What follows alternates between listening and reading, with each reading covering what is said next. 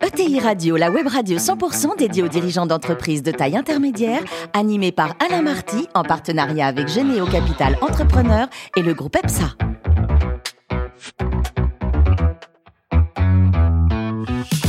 Bonjour à toutes et à tous, bienvenue à bord de ETI Radio. Vous êtes plus de 43 000 dirigeants d'entreprise abonnés à nos podcasts et pouvez réagir sur les réseaux sociaux, notre compte Twitter notamment ETI Radio, Thierry Dubas TV. À mes côtés pour co-animer cette émission, François Picard, l'associé de Généo Capital Entrepreneur, Patricia Morand, directrice du marché des entreprises de Arkea Banque et Mathieu Bénard, qui est le président de Financière de Courcelles. Bonjour à tous les trois. Bonjour Alain. Bonjour aujourd'hui Laurent Blaisonneau, qui est le directeur général de Blunomi. Bonjour Laurent. Bonjour. Alors racontez-nous, vous né en 1985, ingénieur de formation. C'était quoi votre premier job après Euh, l'IFP Premier job, c'était euh, dimensionnement et conception d'installations pétrolières. D'accord, donc l'IFP, c'est l'Institut français du pétrole, c'est Oui. ça? Et après, donc, vous êtes passé dans la transition énergétique? Oui, au bout de deux ans, euh, j'ai eu une révélation pour la transition énergétique et je suis parti développer les premiers projets de production de gaz vert en France.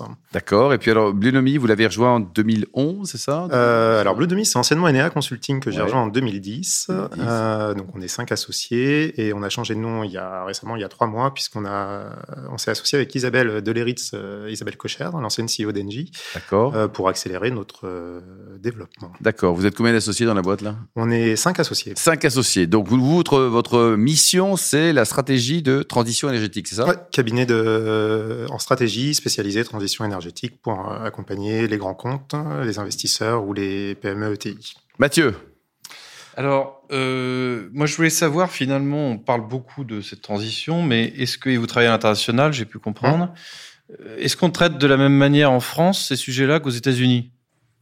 Non, je pense qu'il y a vraiment une différence de maturité entre les différentes zones géographiques. Alors, on n'est pas présent euh, bureau nord-américain, on a quelques clients nord-américains.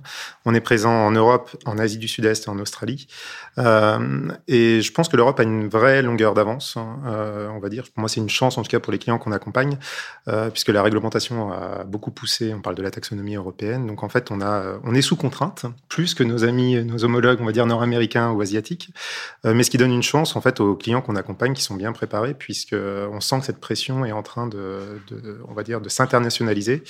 Euh, et les questions que nous, on a de nos clients il y a cinq ans, on commence à les avoir sur nos clients, on va dire, euh, asiatiques ou australiens. Euh, donc en fait, euh, pour nous, c'est une vraie chance, en tout cas pour l'industrie européenne, euh, de pouvoir se préparer en avance de phase. Mathieu? Moi, j'ai tout même un sujet, c'est est-ce que finalement, tous ces sujets-là, est-ce que les entreprises, leur motivation, c'est d'éviter des taxes, finalement, ou c'est vraiment une prise de conscience? Ah, je pense que ça dépend euh, en effet du, type d'entreprise, euh, de l'actionnariat de l'entreprise aussi et de la gouvernance. Ça joue énormément sur euh, la capacité à se projeter, on va dire, sur du moyen long terme, sur le parce qu'en fait, on se coupe quand même de quelque chose hein, quand on transitionne, quand on regarde les évolutions qui arrivent. hein. on peut se couper de cash flow à deux ans, on peut arrêter une activité. Euh, donc, c'est un vrai pari de long terme, d'alignement entre les actionnaires, la direction générale des entreprises et les salariés et des clients aussi, euh, avec un pari de long terme. Mais en, en effet, il y a forcément un trou à passer à un moment donné quand on décide de transitionner ou de pivoter. Patricia? Alors Laurent, moi je, je comprends en fait que votre ambition c'est d'évoluer vers une société régénérative, régénératrice, zéro carbone, circulaire et puis aussi inclusive. Et, euh, et que dans votre société, en fait, vous avez des clients qui sont autant des industriels, donc euh, qui peuvent être euh, dans des secteurs lourdement, lourdement carbonés, que des que des fonds, que des, des banques ou des fonds. Compte tenu de ces deux typologies de clientèle, en fait, vous imaginez aussi au-delà de la mission de la société, un rôle de catalyseur, en fait, Mmh. de, de mise en relation, de coopération. Donc, comment vous voyez ce rôle et qu'est-ce que vous pensez que vous pouvez apporter par ce biais? Ah, je pense que ce qui est important dans la philosophie, dans l'ADN et enfin des valeurs qu'on suit, euh, on est animé par l'impact. C'est-à-dire qu'on a à peu près 160 collaborateurs, on vise d'être 300, 400. On n'a pas vocation à, on va dire, à devenir un, un gros cabinet euh, de place. Euh, J'entendais dans un précédent podcast quelqu'un qui parlait de dire de vendre du jour homme à la journée, à l'année. C'est pas, euh, c'est pas du tout notre philosophie. Et on est passionné par l'impact et la transition passe par aligner. Enfin, je l'ai dit, plusieurs parties prenantes et catalyser. euh, fonds LBO, fonds d'investissement, management, clients. Et on se rend compte qu'on a besoin de réinventer les modèles et les modes de collaboration. Donc, nous-mêmes, on évolue sur des modèles, euh, par exemple, on développe pour des, des, solutions qui nous semblent être à fort impact, des modèles de consulting for equity. Donc, on est prêt à travailler, on va dire, avec des, TJM, des taux journaliers euh, plus faibles, mais prendre des parts et prendre un risque avec un certain nombre de clients. On développe des co-entreprises avec des partenaires et des clients. On a notamment euh, développé une co-entreprise avec le fonds infrastructure Meridiam, avec qui on a eu le plaisir d'accompagner pendant cinq ans pour développer des méthodes très précises d'évaluation des impacts environnementaux et sociétaux des infrastructures. Donc on veut nous-mêmes réinventer notre modèle économique et la façon de travailler avec notre écosystème. Et on est persuadé que la transition passera en effet par une capacité à aligner des intérêts mmh. euh, et à dépasser les modèles économiques traditionnels. Patricia? Donc voilà, c'est une question peut-être plus personnelle à, à, à l'homme parce que euh, j'ai lu qu'effectivement. Vous êtes beau, J'ai lu des, des, tribunes déjà d'il y a d'une dizaine ou une douzaine d'années, donc on voit que c'est une vraie conviction. Euh, la question, c'est est-ce que vous êtes positif sur, le, sur, les, sur les enjeux et sur notre capacité à les surmonter. Et après, on verra si vous êtes gentil. Ah, oui, gentillesse est une valeur importante. Euh, non, on est parti très tôt. Hein. Moi, j'ai rejoint le cabinet. Il, y avait, euh, il avait été créé il y a trois ans, donc on est, euh, on est parti euh, en avance de phase, on va dire, par rapport à ce marché. Le marché est vraiment en train d'accélérer.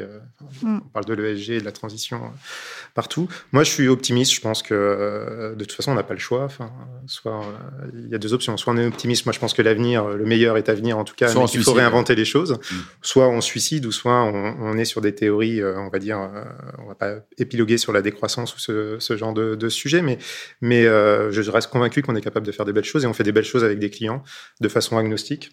on se refuse pas de travailler avec enfin, voilà, des gros acteurs de l'oil and gas, des cimentiers. Mm. ce qui est important, c'est c'est ce qu'on fait et comment on avance.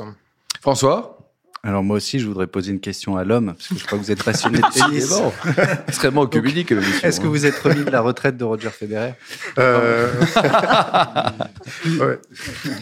Vous êtes combien au tennis? Vous êtes classé? Ah, J'ai une vraie passion le tennis. Je suis classé. Je n'ai pas un très bon niveau. Combien? Je suis au niveau 30. Euh, c'est pas mal 30. C'est très bien. Mais j'avoue, c'est euh, ma passion du vendredi soir où j'oublie ma ah semaine et je cours après la balle euh, sans penser à rien d'autre. Et à votre avis, le, prochain Français qui va gagner Roland Garros, est-ce qu'il est déjà né? Euh, Je pense pas. Non. Il pas des, ouais, non, François, une question là, parce que pas du tout là. Ouais. Alors si on vient peut-être François, mais je, je non, sais pas. Ah non, on mise tout sur François là. J'aurais adoré. Euh, si on revient à la transition énergétique, votre sentiment, est-ce que les ETI se saisissent euh, suffisamment du problème? Et, et sinon, ou si oui, vous nous direz, est-ce que en fait la transition énergétique pour les ETI, c'est pas derrière un, un sujet euh, formidable d'innovation avec beaucoup d'opportunités? Comment vous les orientez un ouais. peu dans cette direction? J'ai en, en, 15 ans d'expérience d'accompagnement de, dirigeants ou de sociétés, euh, plus que la taille, pour moi, ce qui me semble important et ce que je vois comme marqueur, c'est euh, l'alignement entre l'actionnariat et la direction générale ou la direction des sociétés. Euh, que ce soit des grands groupes ou des ETI, des sociétés plutôt à composante familiale où le management est incentivé au capital a vraiment une tendance à inscrire une stratégie long terme. Et c'est plutôt cette segmentation-là qui fait la différence sur la capacité à se réinventer, à réinventer son business model. Je pense que c'est la capacité euh, qu'a le management à avoir de l'agilité et euh, l'alignement avec son actionnariat, parce qu'on va travailler avec des très grands groupes qui font plusieurs milliards, euh, plusieurs milliards d'euros de chiffre d'affaires, qui sont des sociétés familiales et qui ont une vocation de transmission de patrimoine à long terme, et qui sont prêts à dégrader une rentabilité ou une valeur à court terme sur une transmission moyen long terme. je pense, pour moi, ce qui est vraiment important, c'est cette partie-là. Et sur les ETI, c'est un, formidable marché de, de, de, conquête, de croissance. Euh, la difficulté, c'est euh, la complexité réglementaire dans laquelle sont soumis un certain nombre de directeurs généraux de TI, puisqu'on parle de taxonomie européenne, de taxe carbone. Euh, enfin, c'est vraiment très très complexe. Des décrets tertiaires, des technologies qui sont plus ou moins matures, beaucoup de fausses, de fausses choses qui circulent sur la maturité des technologies, sur leur rentabilité. Donc, c'est plutôt essayer d'éclairer et d'apporter la juste boussole euh, à ces ETI pour ne pas se tromper. On pourra pas faire, je pense que UTI pourra pas faire trois transitions. Ah. C'est un peu comme dans le digital. Si on prend la mauvaise voie. Hmm. Euh, Et vous, chez Bluenomi, clairement, euh, vous attend un parcours de croissance. Vous l'avez déjà très bien initié. Euh, ce parcours, vous le voulez encore plus international? Vous le voulez avec des partenaires financiers? Vous le voulez avec des acquisitions? Quelle est un peu euh... Ouais, bonne question. Euh, la suite, euh, société complètement indépendante, c'est-à-dire que l'actionnaire, l'actionnariat est détenu par les salariés et les associés, donc on est bonne santé financière, on va dire. On n'a pas assez de dette, sûrement. On pourrait essayer d'aller lever de la dette et avoir un peu plus de croissance. Non, ce qui nous anime, c'est vraiment l'impact. On ne va pas chercher le volume pour le volume. vraiment, la valeur et la profitabilité de l'activité, c'est important. et l'impact qu'on peut avoir auprès de nos clients. Clairement, dimension internationale. On a six bureaux actuellement, donc Londres, Paris, Singapour, Hong Kong, Melbourne, Sydney. Il faut qu'on se positionne en Afrique, qui est euh, mm. un continent sur lequel on opère depuis la création de la société et en Amérique du Nord. Euh, donc c'est plutôt une complémentarité géographique et euh, être capable de nouer des bons partenariats à long terme avec nos clients. Laurent, dites-nous, vous adorez cuisiner. Il paraît que vous êtes aussi un spécialiste du, du bœuf bourguignon. Là. Il vient d'où votre bœuf alors? Ah, du boucher du coin. Euh, J'aime beaucoup le commerce de proximité. Et alors, il est où votre coin qu'on connaît jusqu'au bout euh, Dans l'ouest de Paris. Vers dans l'ouest de Paris, d'accord. Est-ce que vous pouvez saluer et donner le nom de votre boucher ou pas? Boucherie euh, Limousine, à côté de la gare. et pour terminer, vous préférez le vin ou le whisky? Ah, le whisky.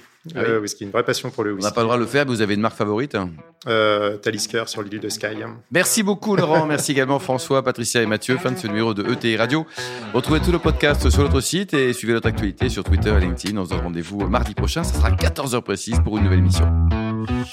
L'invité de la semaine de ETI Radio, une production B2B Radio.tv en partenariat avec Généo Capital Entrepreneur et le groupe EPSA.